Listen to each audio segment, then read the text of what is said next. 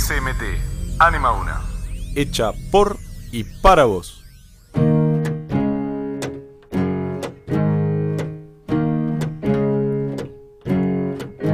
Atención, atención, presta atención, presta atención. Si estás en la calle y vas a cruzar, presta atención, presta atención. Que sea en la marquina o sea en la peatonal, presta atención, presta atención. La vía siempre tiene prioridad, presta atención, presta atención. Colectivos y autos deberán parar. Atención, atención, presta atención, presta atención. La vida primero, no lo olvides jamás. Frecuencia SMT presenta el segundo programa de educación vial Todos somos parte. En este programa nos acompañan Santiago Nine, Gonzalo García Puyés, Mateo Bianco y Santiago Malabrán. Habíamos dejado pendiente al finalizar el programa anterior un par de temas para tratar hoy. Me acuerdo, alcohol y velocidad, dos temazos. ¿Sabían que el alcohol es uno de los factores de riesgo que mayor presencia tiene en el- los siniestros de tránsito? Un estudio de la Organización Panamericana de la Salud reveló que un conductor que bebe antes de conducir tiene 17 veces más riesgo de tener un accidente fatal.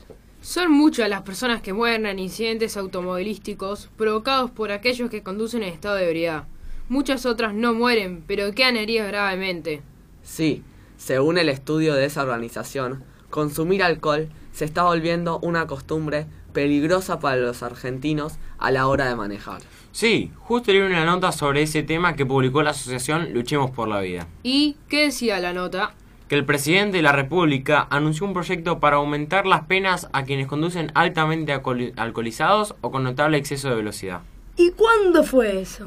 Hace poco, el primero de marzo, cuando habló en un discurso de apertura de las sesiones del Congreso. Parece que el presidente escucha nuestro programa, ¿no? Pero, ¿por qué decís eso? Porque al finalizar el primer programa dijimos que nuestro próximo tema sería la velocidad y el alcohol. Pero contanos más sobre ese proyecto. Dice que impulsará un proyecto de código penal que por primera vez introduzca penas fuertes a los conductores que ponen en riesgo la vida de los demás por manejar alcoholizados, bajo el efecto de las drogas o superando ampliamente la velocidad permitida. O sea, que a partir de que se apruebe ese proyecto, conducir alcoholizado o exceder los límites de velocidad, lo que actualmente son simples infracciones o contravenciones, pasarán a ser un delito?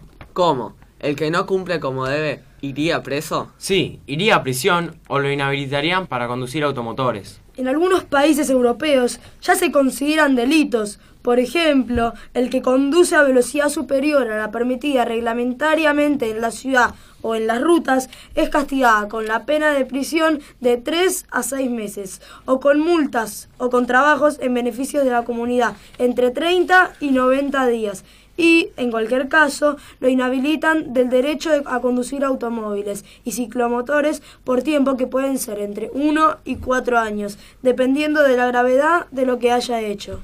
¿Y los que conducen alcoholizados no cumplen ninguna condena? Sí, se los castiga con las mismas penas al que conduce un vehículo de motor o ciclomotor, bajo la influencia de drogas tóxicas o de bebidas alcohólicas.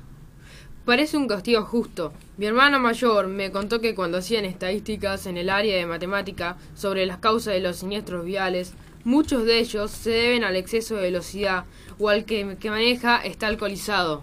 Bueno, ahora vamos a un corte, escuchando unos consejos. Radio SMT, Anima una.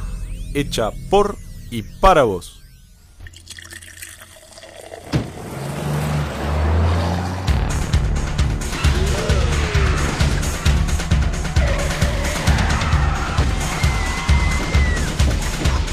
Un solo vaso de bebida alcohólica lentifica tus respuestas, disminuye tu capacidad de atención, genera una falsa sensación de seguridad.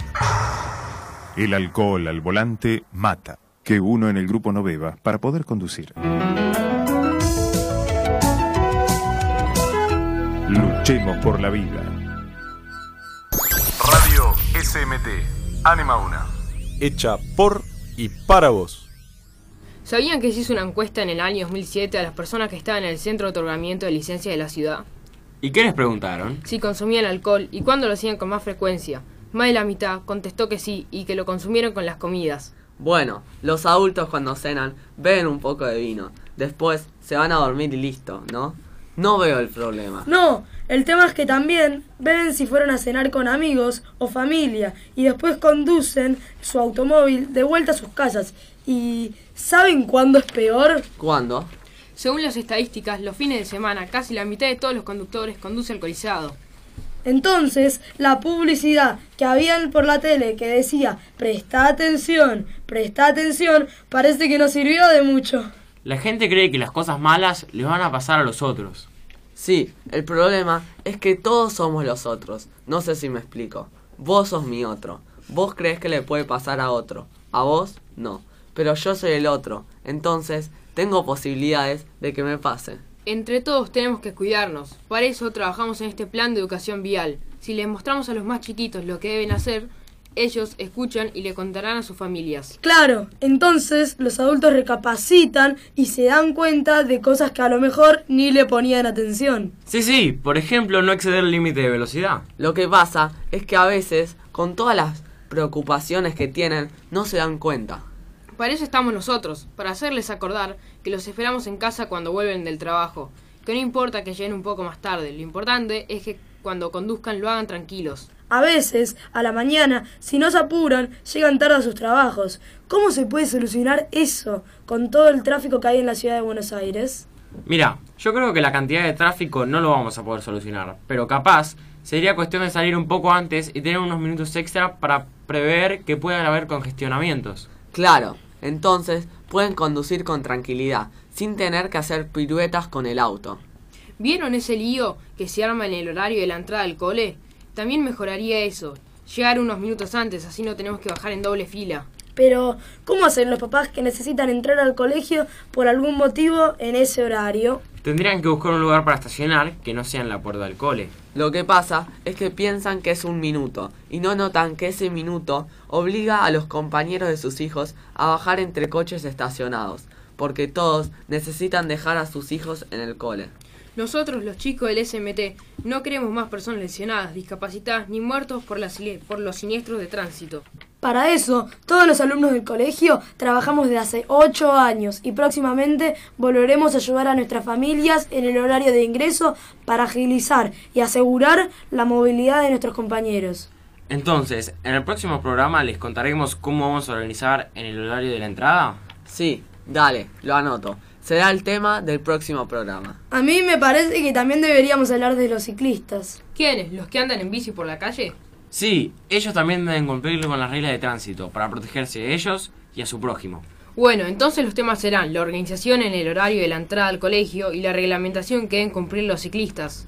Debemos recordar siempre que todos somos el otro. Despedimos a Gonzalo García Puyés, Santiago Malorán, Mateo Vivanco y quien habla, Santiago Banine. Nos vemos en la próxima emisión de Educadores Viales SMT. Todos somos Ah, partes. Hasta, la, próxima. Atención, atención, presta atención, presta atención. Si estás en la calle y vas a cruzar, presta atención, presta atención.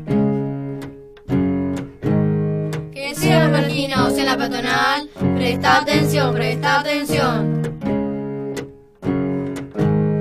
Allí la vida siempre tiene prioridad, presta atención, presta atención. Colectivos y autos deberán parar.